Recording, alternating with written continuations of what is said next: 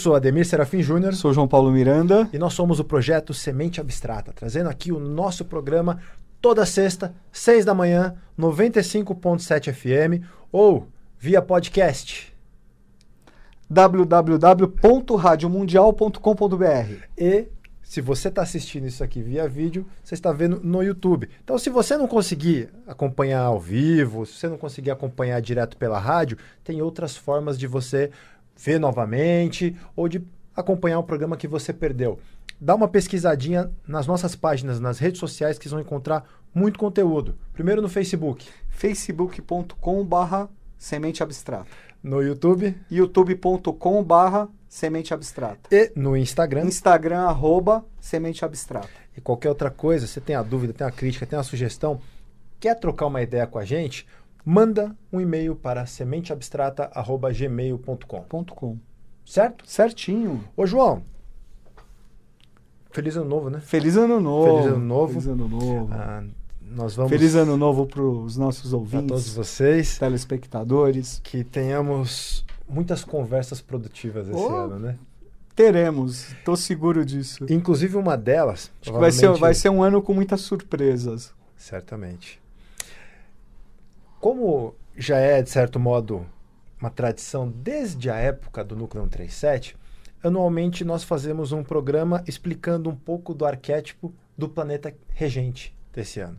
Lembrando que a, há a transição do calendário profano, vamos dizer assim, né, do que seria o calendário civil, e é isso, do dia 31 de dezembro para o dia 1 de janeiro, como transição de um ano para o outro, mas existe também o ano novo astrológico, certo? Que é em torno de 21 de março? 21 de março. 21 de março, que aí representa de fato a complementação e a troca da regência. Então nós estamos nos finalmente do ano regido por Júpiter e em breve começaremos um ano regido por Marte. É, vamos temos mais quase três meses, né? Ah, então tem um Tem o verão tempinho. quase todo Tem um ainda bom de Júpiter. Para a gente, se possível, ter uma boa expansão, boas viagens, né? Aproveitar, muita aprove- fartura. aproveitar ainda, né? Os bons eflúvios aí de, de Júpiter, né? Júpiter aí transitando em Sagitário, né? Que é o, é o signo regido por, por ele. E vamos lá, vamos em frente, né? E daqui a pouco, finalzinho, quando, quando entrar o, solsti- o equinócio de outono aqui no hemisfério sul, vamos entrar no ano de Marte. de Marte. João, oportunamente, ainda estamos no ano de Júpiter. Vai Então, ser legal que acho que só fazendo um. Que acho que vai ser, a gente provavelmente vai estar na época mais ou menos de falar do arcano 11, que é o arcano de, de Marte. De né? Marte. Acho que vai, De vai, Marte. vai vir a calhar. Hum, beleza. Sempre vem. Oportunamente, já que estamos no ano de Júpiter, nada mais justo do que falarmos hoje sobre o arcano de Ó, Júpiter. Arcano de Júpiter. Hoje, pessoal, Papai. é o nosso mesmo. né? Papai. Para quem caiu de paraquedas aqui, nós estamos fazendo uma série perfazendo os 22 arcanos maiores do tarô. Hoje nós vamos fazer a ponte do arcano 3 e desenvolver aqui o arcano 4. Então, pesquisa um pouquinho na, no, no YouTube, mesmo no Facebook, que nós temos já alguns outros programas em que desenvolvemos os arcanos 3, 2 e 1, falamos um pouco da própria noção do que é o tarô e também um pouco de sua história. Isso aí. Certo? Opa. João, vamos com tudo. Quatro minutos já de programa, então a gente começa Eu no esqueci de arcano. colocar aqui, mas tudo bem. Quatro minutos, né? Começamos então a falar sobre o arcano Faltam 4, 21. o imperador. 22, vai. Dá uma, uma chorinha. O arcano 4, O imperador. o imperador. Para começar, um arcano regido por Júpiter. Então o próprio arquétipo jupiteriano já nos traz muitas coisas. Fazendo uma ponte com o que nós conversamos na semana passada, já é legal entender um pouco a relação, vamos dizer assim, num aspecto mais causal entre os arcanos 1 e 2 e uma relação mais próxima, mais lei barra efeito dos arcanos 3 e 4. É bem inter- interessante entendermos o fator de complementariedade entre os arcanos 3 e 4, sendo que um representa todo o arquétipo feminino, como conversamos na semana passada no arcano 3, na imperatriz, e todo o arquétipo nessa mesma função que eu já vou falar aqui um pouquinho do meu ponto de vista, o aspecto masculino manifestado nesse arcano 4. É masculino mesmo, né? Esse é, esse é. Nas figuras do, dos chamados rei e rainha Melquisedeque. O que, que eu acho bem interessante para a gente começar a conversar sobre isso, João? Nós falamos no arcano 1 que é, é uma carta regida, é uma carta mãe, a carta do pai. Toda a infinita sucessão de possibilidades. Né? É, é a causa do espírito, enquanto o arcano 2 depois é a causa da matéria, ao mesmo tempo em que reflete a própria mecânica da polaridade. Sabe o que eu acho bem interessante, João? Aquela figura que normalmente nós designamos como Deus, o, o Eterno, mas numa visão mais religiosa, uma visão mais religiosa, eu entendo que casa muito mais com o arcano 4 do que com o arcano 1. Ah, sem dúvida. Quando a gente conversa com as turmas do Peregrino, nós tentamos desconstruir aquela figura. Quando a gente vai falar do, do eterno, do imperecível, do oceano sem praias, aí nós estamos falando do arcano 1. Ou seja, como a consciência que, por uma construção mental, desenrola aí 22 figuras, 22 processos para construir um universo. Mas especificamente, aí aquela figura mais antropomorfizada da divindade, aquela consciência que rege, por exemplo, aqui a Terra, entendo eu que nós estamos falando do arcano 4. É a própria ideia do Adam Kadmon, né? E do Adam Heavy. Ou seja, aquela consciência que ciclicamente cuida do processo atualmente aqui quaternário. É bem interessante até quando a gente pensa arcano 4, Júpiter, nós estamos falando também de Zeus. Ou seja, a figura que comanda o processo aqui dentro. Até uma outra forma que na semana passada eu comentei sobre aquela série, o, o Vikings, em que numa discussão entre duas personagens, uma cristã descrevia o arcano 3 enquanto se referia à Virgem Maria.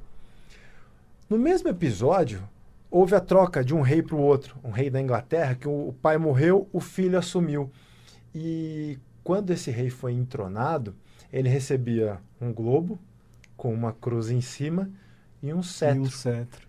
e são exatamente os mesmos símbolos nas mãos. Que nós vemos na, nas mãos do imperador, né? E essa figura dos reis existentes na Idade Média, até pouco tempo, poucos séculos atrás, representava muito isso. A figura que quase tinha sido entronada por Deus. Né? Eram Sim. quase reis divinos. Sim, eram mesmo, eram, né? né? Culminou até depois com a, com a Revolução Francesa, tudo que teve uma grande mudança claro, de paradigma nesse vão sentido. mudando mesmo. Né? Mas eram as figuras que representavam uh, os homens que eram a manifestação de Deus para tocar esse projeto aqui. Então, você percebe, eu, eu, eu gosto muito de, de, de, refletir, de abstrair um pouco sobre essas duas figuras divinas. A mais sublime e a mais próxima, mais terrena, como a responsável hierarquicamente pelo projeto acontecido aqui. Eu poderia, eu inferiria até que é a manifestação do Gadu. Mas é, opa, é mesmo. É a manifestação de Gadu. Né? Opa. E como você também nos trouxe na semana passada, é a própria figura divina descrita no Apocalipse, sobre em torno da qual estavam as doze tribos perdidas. Lembra quando a gente conversou sobre isso? Lembro, lembro sim. As doze tribos de Israel, as dez tribos perdidas de Israel. Como você enxerga, João, esse arquétipo aqui para nós? Cara, será que nós vamos conseguir falar em 20 minutos? Vamos, dar o vamos nosso correr melhor. aqui. Vamos dar o nosso melhor. Ah, esse arcano é um dos meus favoritos. Eu sempre falo isso de todos, né? Mas, bom, fazendo uma conexão com o arcano 1 e com o arcano 3 diretamente, né? O arcano 1, o mago, e o arcano 3, a imperatriz. É, com o arcano 1, como você bem disse, Ademir, o arcano 1 representa o oceano sem praias, representa o Adam Kadmon, né? representa é, o incognoscível, o eterno. Uhum. O arcano 4, por sua vez, representa o reflexo desse princípio manifestado na Terra e governando o quaternário. Por isso que ocultamente esse arcano é conhecido também como o reflexo de Deus. Ah, olha só. É, tarô de JHS, né? que ainda não, não, não é aberto, mas é o reflexo de Deus. Muito bem lembrado. É o reflexo de Deus, né? Quer dizer, é o, sentido, é, o, é o que está em cima é como o que está embaixo, né? Sentido. A lei, da, a lei hermética da correspondência. Por outro lado, nós estamos falando do arcano 3. O arcano 3 é, é o princípio feminino superior, é a Lamirá, é a rainha de Melchizedek, é a geradora. Enquanto o arcano 3, a imperatriz, é a geradora, o arcano 4, o imperador, vai trazer o que? A estabilização, é o 4, é o quaternário. Uhum. Né? A própria pedra cúbica. A pedra cúbica sob a qual ele está sentado. Né? Que é a, a, pedra cúbica, a pedra filosofal, a pedra dos maçons e tal, né? Que o, o cubo ele é dividido o quê? em seis. É, é, um dado, né? É um São dado. seis lados. Né? E se ele for aberto, ele é uma cruz de sete braços, né? Então isso significa também o quê? Que Júpiter na teosofia, na cosmogênese, ele é o sétimo Princípio. sistema evolutivo, né? Ele é o ômega, enquanto Saturno é o alfa, ele é o ômega, né? Então ele é o sétimo, só que ele está em função aqui, nós estamos no quarto sistema, no quaternário, então ele é o arcano 4. Certo? Uhum e ele está sentado sobre a pedra cúbica, que é um cubo, dividido em seis lados. Porque ele também representa o quê? É o, o sexto princípio, que é Micael, Aquibel, que é quem está no comando. Aquibel é a consciência que representa o rei do mundo, o rei de Melchizedek. Sim. Né? Então, ao mesmo tempo, se fala na, na Bíblia, né, no, no Antigo Testamento, em Gênesis e no Novo Testamento se fala na Epístola de Paulo aos Hebreus e também no Salmo 109 ou 110, dependendo é, da Bíblia. Se faz referência a Melquisedeque, é, rei e sacerdote de Salém, aquele que não tem genealogia, que não tem princípio nem fim, que é o Alfa e o Ômega ao mesmo tempo. Então ele quer dizer, ele, ele é o eterno na função aqui, como você bem trouxe de função de governar o rei do mundo, de governo do mundo. Do mundo. É o, é, o, é o imperador do mundo. Deixa eu fazer uma analogia para ver se eu, se eu consigo descrever um pouco melhor isso que nós estamos colocando para o pessoal que Por nos favor. acompanha. Eu gosto da ideia de imaginar o seguinte: uma empresa. Vamos falar aqui, por exemplo, a Rádio Mundial, certo? A empresa aqui e tal, que tem CNPJ, tudo bonitinho. O que, é a Rádio Mundial? é uma microprojeção, por exemplo, de um universo manifestado, com infinitas sucessões de possibilidades dentro da proposta desse projeto. Esse é o Arcano 1. Ou seja, é o Arcano 1 é a rádio mundial. Uhum. É aquele que existe sem existir. Porque você está uh, conversando com uma pessoa da rádio mundial, você está conversando com, com Deus? Uhum. Não. Você está, aliás, você está conversando com a rádio mundial? Sim e não. É uma abstração. É uma né? abstração. Você uhum. está aqui no estúdio da Rádio Mundial, você está em contato com esse arquétipo? Com esse... Sim e não. Enquanto o Arcano 4 é, por exemplo, o CEO desse projeto, o presidente dessa proposta. Então, ele é, de certo modo, a personificação da consciência que comanda esse processo. Ele, de certo modo, é uma projeção como você colocou, com algumas limitações para que consiga tocar essa etapa aqui. Mas ele é, vamos dizer assim, o ápice da hierarquia daquele organograma. Então, de certo modo, ele é o que teria a maior quantidade de experiências e de noção da mecânica que rege aqui esse processo. Tanto que é ele que dá as diretrizes. É daí que surgem os pramantas, né, as tônicas dos processos evolutivos que se alternam ciclicamente. Enquanto o outro é aquele que. Eu, eu gosto muito dessa expressão, o que existe sem existir. Uhum. Uma infinita sucessão de possibilidades. Aí as realizações, as manifestações dessas possibilidades, aí é outra consciência que toca. Sim, é isso aí. Fica se- mais claro? Fica, assim? fica mais claro, claro. E assim, o, o, o, o, que, o que é o rei? O que é um rei do mundo? O, o imperador? Ele é a síntese de tudo. Ele sintetiza todo o jogo quaternário. Uhum. Né?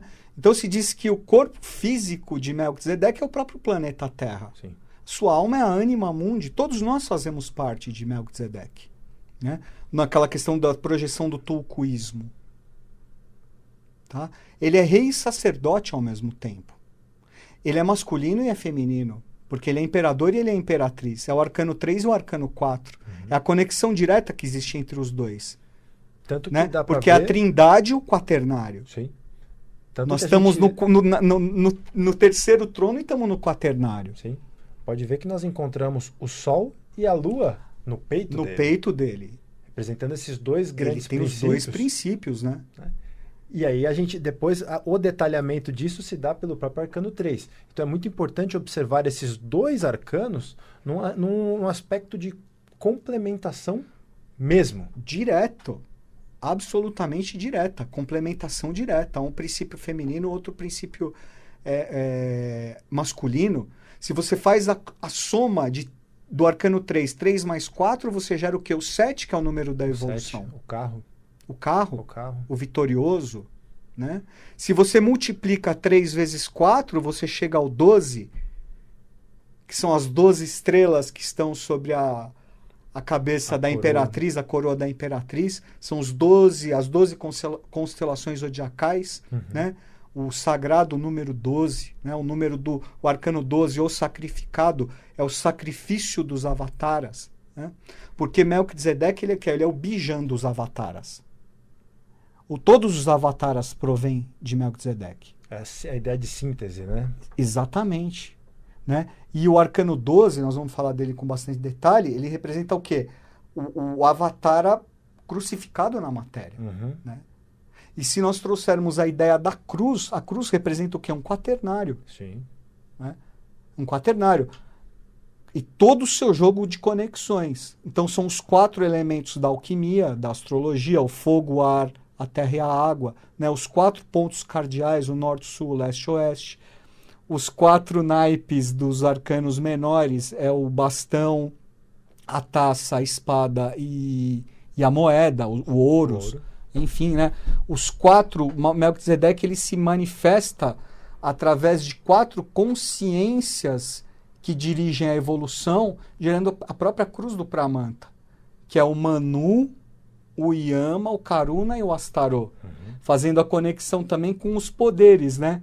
Manu, o poder legislativo, Yama, o poder executivo, Karuna, o poder Judiciário. judiciário, e Astarô, o poder moderador Uhum.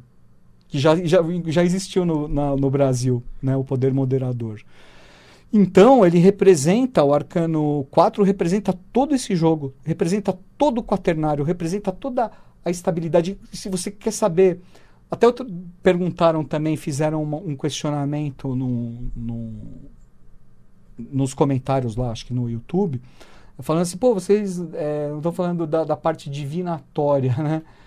Pô, nós estamos trazendo os arquétipos, estamos discutindo essas questões. E, e procurem é, refletir sobre isso, que você aí no seu processo de, de consciência, enfim, de divinação, como você quiser utilizar, você vai tirar as É. suas conclusões. Por exemplo, o Arcano 4, se você quer saber de toda a sua parte material, pô, tá tudo aqui. Tá. Toda a parte material do mundo, porque ele, ele rege essa parte. Uhum. Você vê, é o número 4. Sim.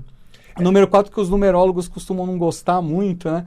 Falar que é o número de azar. E, porra, o número de Melquisedeque, Sim. poxa vida. É representa legal- todo o quaternário, representa toda a matéria. É o número muito- mais material que existe. Eu queria muito endossar isso. o arcano você mais tá falando, material. João. o arcano de Júpiter, que é um, é um expansor. Quer dizer, É um, é um planeta. É, da abundância mesmo. Bené, que representa abundância, é o número 4. Né? É super importante endossar o que você comentou agora.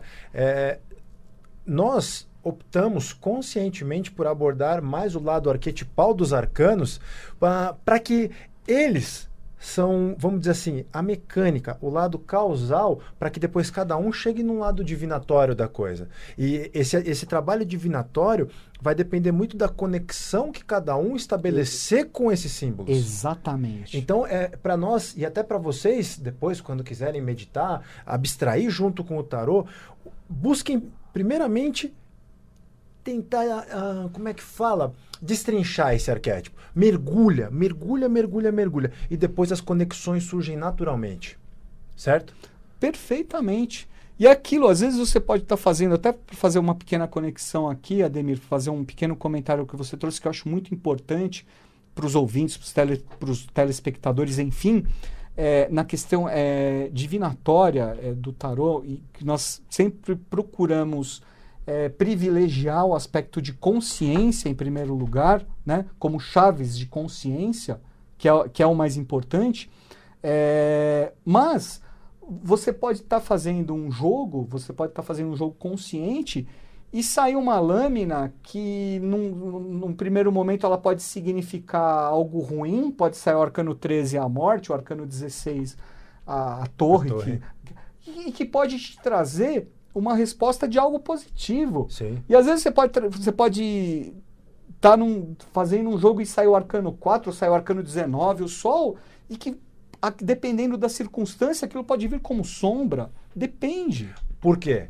Porque como nós conversamos há exatos 15 dias, 14 dias, o arcano 2 reflete a mecânica da manifestação universal se dá pela polaridade.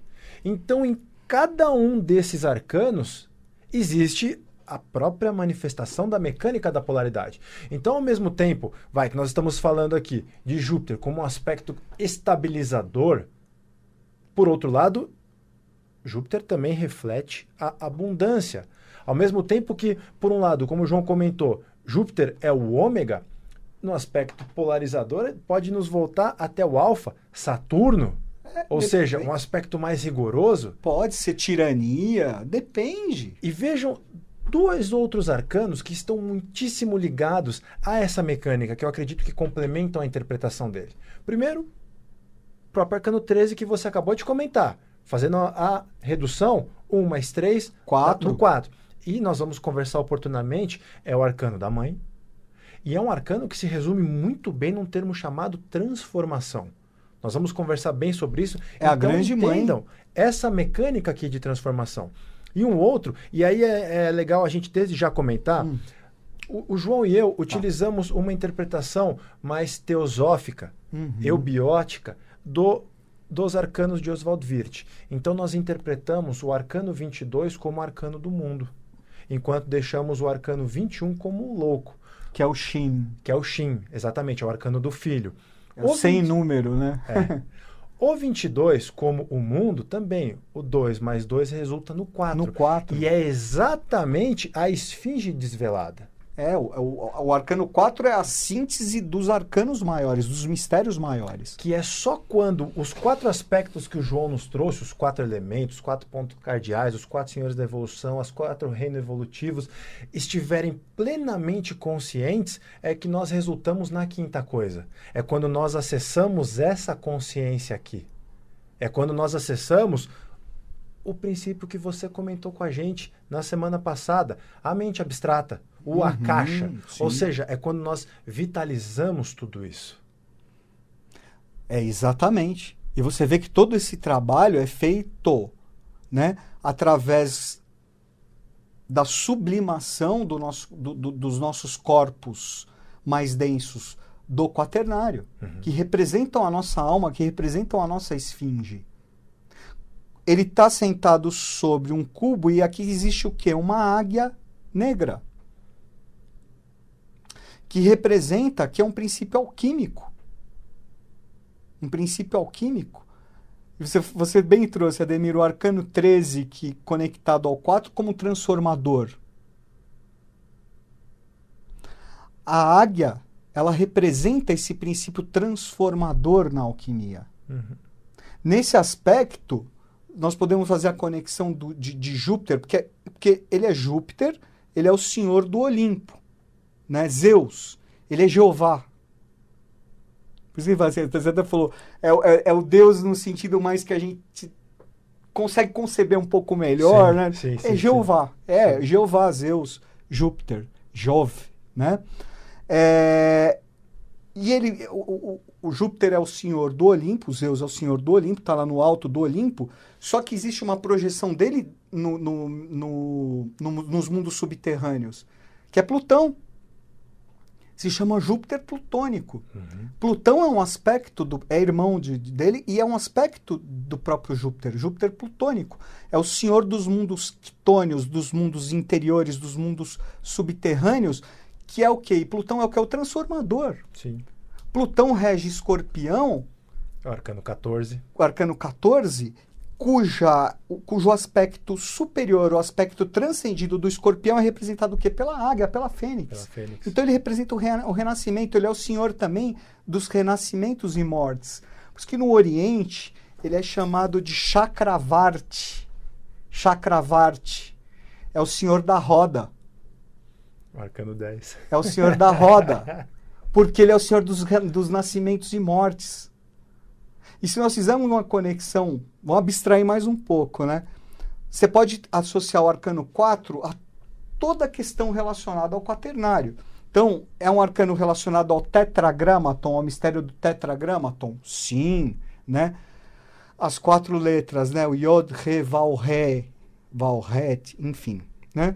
As, a tetractis pitagórica. Tetra, representando o 4. E porque a tetractis pitagórica, ela representa aquele triângulo, né? Que é o, o número 4 desdobrado. Uhum. Então é 1 mais 2 mais 3 mais 4. Cuja soma dá o quê? 10. Qual arcano? Roda da Fortuna. Qual é a letra que, hebraica que rege a roda da fortuna? É o Iod. Uhum.